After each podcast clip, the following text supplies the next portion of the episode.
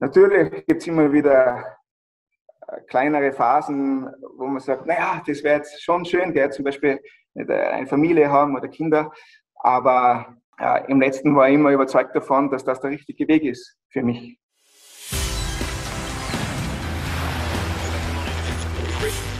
Gut zu wissen, der Erklärpodcast der Tiroler Tageszeitung. Mein Name ist Jana Feudel und ich begrüße euch zu einer weiteren Folge von Gut zu wissen mit einem herzlichen Grüß euch Gott.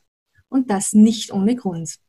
Haben Sie sich auch schon mal gefragt, warum sich junge Männer dazu entscheiden, Priester zu werden und das in einer Zeit, in der immer mehr Menschen der Kirche den Rücken kehren? Ich spreche heute mit einem, der sich auskennt, Johannes Lackner. Er ist 26 Jahre alt, kommt aus Reit bei Kitzbühel und ist gerade im Priesterseminar der Erzdiözese Salzburg. Ich unterhalte mich mit ihm darüber, warum er Priester werden möchte, wie Freunde und Familie auf seine Entscheidung reagiert haben ob er je gezweifelt hat, wie so ein typischer Tag im Priesterseminar aussieht und was die Kirche und die Priester wie er tun müssen, damit sich wieder mehr Menschen für den Glauben begeistern können. Schön, dass du bei uns bist, Johannes. Ja, danke, dass ich da sein darf. Herzlich willkommen, grüß Gott. Du wirst uns jetzt gleich Rede und Antwort stehen, Johannes. Davor gibt es aber noch fünf knappe Fakten zu Amt und Ausbildung, die gut zu wissen sind. Die katholische Kirche ist mit 1,3 Milliarden Mitgliedern die größte Kirche innerhalb des Christentums. Der jetzige Papst Franziskus stammt aus Buenos Aires und ist der erste Papst seit dem 8. Jahrhundert, der nicht aus Europa kommt. Grundsätzlich kann jeder männliche Katholik Papst werden. Die Ausbildung zum Priester erfolgt über das Priesterseminar und ein Theologiestudium. Unterricht in Spiritualität, Exerzitien und der Persönlichkeitsbildung wechseln sich mit praktischen Einheiten wie das Feiern von Gottesdiensten ab. Derzeit befinden sich 14 Seminaristen in Salzburg in Ausbildung, 13 sind es in Innsbruck. Dort waren Anfang der 1960er Jahre noch 100 Seminaristen im Haus. In der Diözese Innsbruck kommen derzeit 141 Priester auf fast 250 Pfarren. Pensionierte Priester, die ab und zu noch aushelfen, mit eingerechnet. Heuer findet in Innsbruck die erste Priesterweihe seit drei Jahren statt. Auch in Salzburg wird nach vier Jahren Flaute heuer ein Kandidat zum Priester geweiht. Zur Kirche gehen ist gesund. Beten senkt den Blutdruck, wir atmen ruhiger und bauen Stress ab. Religiöse Menschen haben laut dem Religionsforscher Konstantin Klein zudem ein geringeres Risiko für Krankheiten wie Depressionen, Bluthochdruck und Herzerkrankungen. Das liegt daran, weil religiöse Menschen oft Teil einer Gemeinschaft sind und die schütze vor Einsamkeit. Johannes, ich gebe es gleich zu, ich habe dir ähm, vor unserem Gespräch auf Facebook gestalkt und da steht bei deinem Beziehungsstatus verlobt. Wie darf ich das jetzt verstehen? ja, weil äh, Priester kann man leider nicht auswählen gell? und Seminarist auch nicht. Und jetzt habe ich reingeschrieben, verlobt, gell? verlobt, weil ich bin noch nicht Priester, aber das Seminaristendasein ist irgendwie so die Vorstufe zum Priester. Ist man, ist man noch nicht Priester, aber man hat schon eine gewisse Entscheidung getroffen und, und das ist irgendwie so eine, eine, eine Zeit der Verlobung, kann man sagen, eigentlich.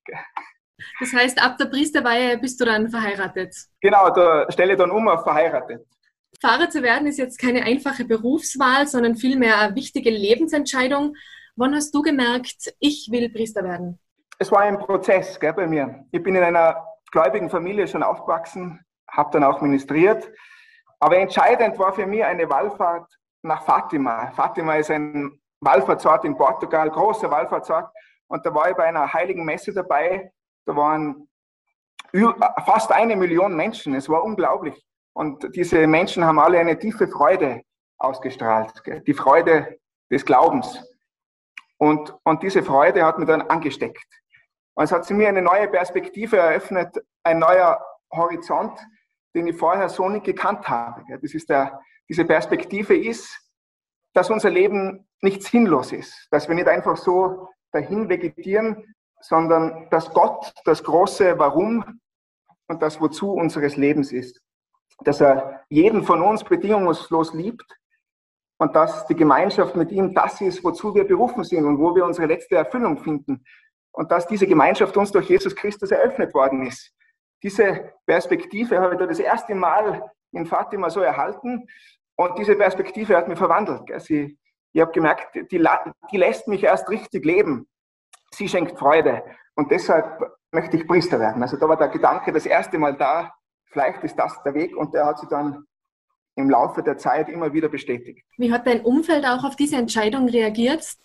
Also meine Eltern sind grundsätzlich auch sehr gläubig, die haben das unterstützt, die haben mich bestärkt. Aber wenn es vielleicht für sie nicht immer ganz leicht war, weil ich Einzelkind bin. Ja. Sie haben nur mich und da haben sie sich natürlich erhofft, dass ein Enkelkind kommt. Gell. Aber jetzt bin ich ins Priesterseminar eingetreten, das war natürlich vielleicht auch ein Schock, den haben sie mir gegenüber gar nicht so gezeigt. Aber sie haben mich immer unterstützt und, und, und haben gesagt, ja, wenn das der Weg ist, der dich glücklich macht, dann gehst du den. Und so haben wir die anderen eigentlich alle reagiert. Meine Schulkameraden damals im Gymnasium und, und alle anderen haben gesagt, ja, das passt zu dir irgendwie. Ne? Und wir bestärken dich darin. Das ist eine große Freude für mich. Die meisten anderen jungen Männer haben jetzt vielleicht ganz andere Dinge im Kopf. Wieso jetzt du nicht? Was fasziniert dich an Gott und am Glauben so sehr? der Glaube, der Glaube gibt meinem Leben Sinn. Ja? Und ich habe das erfahren. Und ich möchte diese Sinnperspektive, die lässt man immer los. Ich möchte diese Perspektive möchte anderen Menschen weitergeben. Es ist wie ein innerer Drang. Nicht? Ja, ich möchte, möchte diese Freude am Glauben, die möchte ich anderen Menschen weitergeben. Und ich glaube, dafür ist es auch wert, dass ich mein ganzes Leben dafür einsetze. Und deswegen beschäftige ich mich halt mit diesen Fragen jetzt aktuell. Und andere beschäftigen sich vielleicht auch mit anderen Fragen. Aber ich glaube, ich glaube schon, dass diese Fragen, die Sinnfrage und so weiter, letztlich eine Frage ist, die jeden Menschen beschäftigt und die jeder Mensch für sich beantworten muss. Und dass hier der Glaube eben für jeden Menschen irgendwie ein Angebot bietet, um Sinn in seinem Leben erfahren zu können. Gehen wir kurz auf deine Ausbildung. Du bist im Priesterseminar der Erzdiözese Salzburg. In der Priesterausbildung gibt es, glaube ich, viele Klischees oder Vorstellungen, dicke Klostermauern, lange schwarze Kutten, Schweigegelübde, Ora et Labora. Wie schaut es in der Realität aus? Ja, also so ist es natürlich nicht. In diesem Sinne, man muss sich das vorstellen, ein bisschen so wie eine WG, das Priesterseminar. Alle, die in Ausbildung sind zum Priester, das sind die sogenannten Seminaristen, Priesterseminaristen. Wir wohnen gemeinsam hier im Priesterseminar in Salzburg, ist mitten im Zentrum von Salzburg. Jeder hat natürlich sein eigenes Zimmer hier, aber wir beten gemeinsam in der Früh, zum Mittag, am Abend. Wir essen gemeinsam, wir studieren gemeinsam Theologie an der Theologischen Fakultät hier in Salzburg. Wir haben gemeinsam Kurse auch im Priesterseminar. Aber wir haben natürlich auch viel Zeit, unseren Hobbys nachzugehen, äh, Freunde zu treffen, Sport zu machen. Ich gehe zum Beispiel gerne Radl fahren in den Ferien, wenn ich daheim bin, gehe ich gerne Skifahren. Und äh, so ist das Leben im Priesterseminar sehr vielfältig und auch sehr offen. Von dicken Klostermauern ist da keine Spur. Ja, es ist eigentlich ein sehr schönes Leben hier. Wie schaut dann so der typische Tagesablauf aus? Ja, wir haben immer jeden Tag in der Früh um 6.45 Uhr das Morgengebet, die sogenannten Laudes. Um 7 Uhr feiern wir dann im Anschluss die Heilige Messe, dann haben wir Frühstücken. Der Vormittag ist dem Studium gewidmet. Ich schreibe schon meine Doktorarbeit aktuell. Zum Mittag, 12.15 Uhr, treffen wir uns wieder zum Mittagsgebet. Danach ist Mittagessen. Und am Nachmittag ist wieder Studium oder wenn man halt keine Vorlesungen hat, dann kann man die Zeit frei gestalten, wie es einem passt. Um 18.15 Uhr am Abend haben wir dann wieder ein Gebet, die, das Abendgebet, die Vesper. Und hier im Priesterseminar haben wir vor allem Kurse eben, wo es um das, um das, um das konkrete Priesterwerden geht. Und an der theologischen Fakultät, da haben wir Kurse, wo es um die Theologie geht, die theologische Ausbildung. Hast du dann jemals an deiner Entscheidung auch gezweifelt? Gab es da Episoden in deinem Leben, so, auch wenn sie kurz waren, dass du gesagt hast, das vermisse ich jetzt oder war das eigentlich nie so bei dir? Also ich kenne das von anderen Kollegen im Priesterseminar, die haben stärkere Phasen, wo sie zweifeln, ja, und, und wo dann auch die Frage aufkommt, ist das der richtige Weg für mich? Aber ich habe Gott sei Dank äh, so eine Phase eigentlich noch nie gehabt. Gell? Also eine echte Berufungskrise habe ich noch nie gehabt. Natürlich gibt es immer wieder kleinere Phasen, wo man sagt, naja, das wäre jetzt schon schön, der zum Beispiel eine Familie haben oder Kinder. Aber ja, im letzten war ich immer überzeugt davon, dass das der richtige Weg ist für mich. Ja. Also Gott sei Dank habe ich nie richtige Krisen gehabt. Du willst jetzt in einer Zeit Pfarrer werden, in der immer mehr Menschen der Kirche auch den Rücken zuwenden. Mal ganz provokativ gefragt, was macht die Kirche falsch momentan? Ich glaube, wir haben, wir haben die beste Botschaft, aber wir haben ein schlechtes Marketing in einer gewissen Weise. Wir müssen unser Marketing verbessern. Ich glaube, wir kreisen zu sehr um uns selber. Wir müssen mehr an die Ränder gehen, mehr zu den Menschen, mehr hinaus und, und, und hier auch neue Formen der Verkündigung finden. Zum Beispiel in den sozialen Medien, digitale Räume erschließen. Das macht die Kirche noch sehr wenig. Da gibt es noch viel Spielraum, äh, wo man, wo man den Glauben zeitgemäßer besser verkünden könnte. Ja. Erst vor kurzem hat der Vatikan bzw. auch der Papst Franziskus ähm, wieder für Aufregung gesorgt, indem dass sie gesagt haben, dass eben homosexuelle Paare nicht gesegnet werden dürfen. Verstehst du da, dass die Menschen teilweise auch wütend sind dann auf die Kirche? Ich verstehe das, aber man darf das auch nicht missverstehen. Ja. Der Vatikan hat zwar die Segnungen ausgeschlossen, ja, aber er hat trotzdem nicht gesagt, dass homosexuelle Paare nicht willkommen wären. Das, ist, das Gegenteil ist der Fall. Die Kirche ist für jeden Menschen offen und für jeden Menschen bereit und sie will jedem Menschen die Botschaft anbieten. Das gilt insbesondere auch für homosexuelle Menschen. Also bitte, jeder Mensch ist in der Kirche willkommen. Ja, jeder Mensch ist willkommen und das ist unsere zentrale Botschaft. Gott liebt jeden Menschen, er bietet jedem Menschen die Erlösung an, er bietet jedem Menschen das Leben an, das aus, aus, aus, aus, dem, aus, aus dem Glauben an Christus kommt, ja. Und insbesondere auch homosexuellen Menschen. Wir dürfen uns auch nicht so sehr mit innerkirchlichen, strukturellen Fragestellungen beschäftigen. Vielleicht auch nicht so sehr als die Moralinstanz auftreten, sondern als jene Instanz, die den Menschen Sinn geben kann, die den Menschen äh, eine Perspektive eröffnet, die eben das Leben ist. Das ist auch meine Motivation, Priester zu werden. Das möchte ich den Menschen zeigen. Und ich glaube, wenn die Kirche sich mehr auf diese Themen konzentriert, mehr was brauchen die Menschen, äh, mehr auf ihre Sinnfragen antwortet, dann kann die Kirche auch wieder attraktiver werden. Wir müssen, kann man sagen, Seelsorger sein, ja? nicht so sehr Struktursorger. Wie möchtest du jetzt als zukünftiger junger Priester ähm, auch die Menschen wieder für den Glauben begeistern? In erster Linie möchte ich ein authentischer Seelsorger sein. Gell? Ich glaube, es braucht authentische Seelsorger. Seelsorger, die das bezeugen, was sie verkünden, was sie glauben. Seelsorger müssen glaubwürdig sein. Und es braucht Orte, wo die jungen Menschen diesen Seelsorgern, diesen glaubwürdigen Seelsorgern begegnen. Und so Orte gibt es schon in der Kirche, zum Beispiel die Ministrantenarbeit, die katholische Jungschau, die katholische Jugend. Hier gibt es schon viele Orte, wo junge Menschen mit der Kirche in Beziehung kommen. Und die muss man nützen. Da möchte ich viel Arbeit investieren in diese Bereiche um die junge Menschen zu gewinnen. Aber wie ich schon gesagt habe, das allein reicht auch nicht. Wir müssen auch die jungen Menschen in den digitalen Räumen erreichen, weil äh, das Leben spielt sich jetzt durch Corona noch mehr in, in den sozialen Medien ab, in der digitalen Welt, Facebook, Instagram, Instagram vor allem. Und äh, hier braucht es auch Influencer, die den Glauben verkünden auf Instagram und das möchte in Zukunft stärker umsetzen. Ja, es braucht Kreativität in der Verkündigung, und das finde ich sehr wichtig. Ja.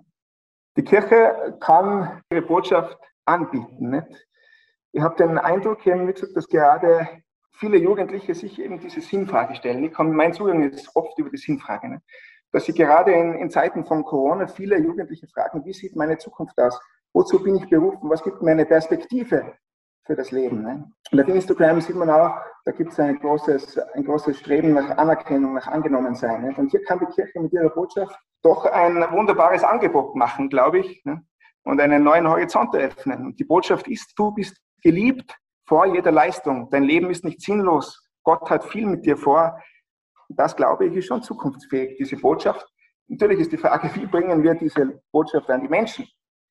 Und ich denke, wir müssen, wir müssen eben genau über diese Themen auch sprechen und in der Öffentlichkeit präsenter werden mit genau diesen Themen und nicht immer mit den anderen Themen, mit denen wir jetzt in den Medien präsent sind, sondern wir müssen, wir müssen schauen, dass wir, dass wir unsere zentrale Botschaft verkünden. Viele sehen auch von katholischer Seite aus eine Modernisierung ähm, und Öffnung der Kirche als Lösung auch der Probleme, die die Kirche hat. Eine konkrete Forderung ist ja immer wieder, dass auch Pfarrer heiraten dürfen, also dass das Zölibat aufgebrochen wird. Wie stehst du jetzt da dazu? Kann das auch die Lösung sein? Ja, also natürlich ist das, der Zölibat ist, ist ein Verzicht ja? und ist ja auch ein Opfer. Aber ich glaube, es ist gleichzeitig auch eine Chance. So sehe ich das vor allem. Das Zölibat ist eine Chance. Es gibt dem Priester die Chance, noch enger in Beziehung mit Christus zu sein, ne? sich noch ungeteilter den Menschen zu widmen. Und es ist auch ein Zeugnis. Der Priester setzt alles auf, auf Gott, er setzt letztlich alles auf Christus. Und wenn er auf, aus Liebe zu Christus auf Ehe, Familie, Kinder verzichtet, dann ist das doch ein deutliches Zeichen dafür, dass es noch etwas gibt, dass es, dass es etwas gibt, das diese Welt übersteigt, nämlich Gott. Und so ist der Zölibat als Zeichen für die Ganzhingabe an Jesus auch ein deutliches Signal gegen die Gottvergessenheit unserer Zeit. Das ist äh, meine Meinung. Als Zeugnis und als Chance zur Ganzhingabe hat der Zölibat für mich seine Berechtigung und auch seinen Wert. Und deswegen würde ich an diesem Punkt nicht ansetzen. Aber, also ich kann nur aus meiner Perspektive reden und für mich, für mich überwiegen die positiven Aspekte, auch wenn es natürlich, wie ich schon gesagt habe, manchmal Zeiten gibt, wo ich mich schon nach einer Familie sehne, natürlich. Ja. Das dauert nicht mehr so lange, bis du zum Priester geweiht wirst. Auf was freust du dich jetzt als Pfarrer am meisten? Ich freue mich am meisten, ehrlich gesagt, aufs Predigen unter anderem, gell? weil ich rede, ich rede ganz gern. Ja? Und ja, da, das, da freue ich mich. Ich freue mich aber vor allem auf diese Momente, in denen ich wirklich Werkzeug Gottes sein kann, in den Sakramenten zum Beispiel, wo ja das Leben Jesu Christi den Menschen vermittelt wird. Nicht? In der, wenn man sagen kann, in der Beichte zum Beispiel, ja, deine Sünden sind dir vergeben, dann ist das doch ein, ein befreiender Zuspruch für die Menschen. Nicht? Oder wenn ich in der Eucharistie die Worte sprechen darf, das ist mein Leib, ja, wo, wo dann wirklich sich Jesus Christus den Menschen zur Nahrung gibt. Oder wenn ich einem Armen oder einem Kranken helfen kann, Trost vermitteln kann, das sind doch schöne Zusprüche und schöne Situationen, auf die ich mich sehr freue. Was würdest du jetzt jungen Burschen mit auf den Weg geben, die gerade momentan überlegen oder auch unsicher sind, will ich Priester werden? Ist das mein Weg? Was würdest du denen mitgeben? Ich würde ihnen sagen, sie sollen einmal ins Priesterseminar kommen, zum Beispiel, ja, sich anmelden, ein paar Schnuppertage ja mit uns mit äh, erleben und, und dann sich einmal das konkret anschauen. Was bedeutet die Ausbildung zum Priester? Was bedeutet Priester sein? Also einfach konkrete Schritte setzen. Nicht? Die Berufung klären kann ich nur durch Tun. Und ich muss, ich muss, ich muss äh, mich anmelden im Priesterseminar, zwei, drei Tage mit uns mitleben. Und das kann schon zur Klärung, äh, glaube ich, sehr stark beitragen. Zum Abschluss hätte ich jetzt noch vier kurze Fragen an dich, Johannes, und ich würde dich ja. bitten, dass du ebenfalls kurz antwortest mit dem, was dir als erstes in den Sinn kommt. Bist du bereit? Ja, ja, ja. Liebe ist für mich Jesus Christus. Zuletzt gesündigt habe ich heute vor einer Stunde. Bei was? Da bin ich jetzt neugierig. ja, der Doktor hat mir gesagt, ich darf nicht zu viel essen, sonst wäre jetzt dick. Und habe ich einen Kuchen gegessen, verstehst Nach dem Mittagessen. Eine Frechheit. Dann mein Plan B nach dem Priesteramt wäre gewesen? Lehrer. Latein und Mathematik hätte ich gerne unterrichtet. Und letzte Frage, ich wünsche mir, dass? Dass die Kirche ihre Botschaft den Menschen wirklich näher bringen kann. Ja, das war's auch schon, Johannes. Vielen Dank für deine Zeit und dass du mit uns über deinen Lebensweg gesprochen hast. Ich glaube, in irgendeiner Weise kann sich jeder irgendwas von dir und deiner Begeisterung für deine Berufung abschauen. Ich bedanke mich bei dir und bei allen Zuhörerinnen und Zuhörern Tiroler Tageszeitung gewaltig. Auch von mir. Danke fürs Einschalten. Bis zum nächsten Mal und führt euch Gott. Das war Gut zu wissen, der Erklärpodcast der Tiroler Tageszeitung.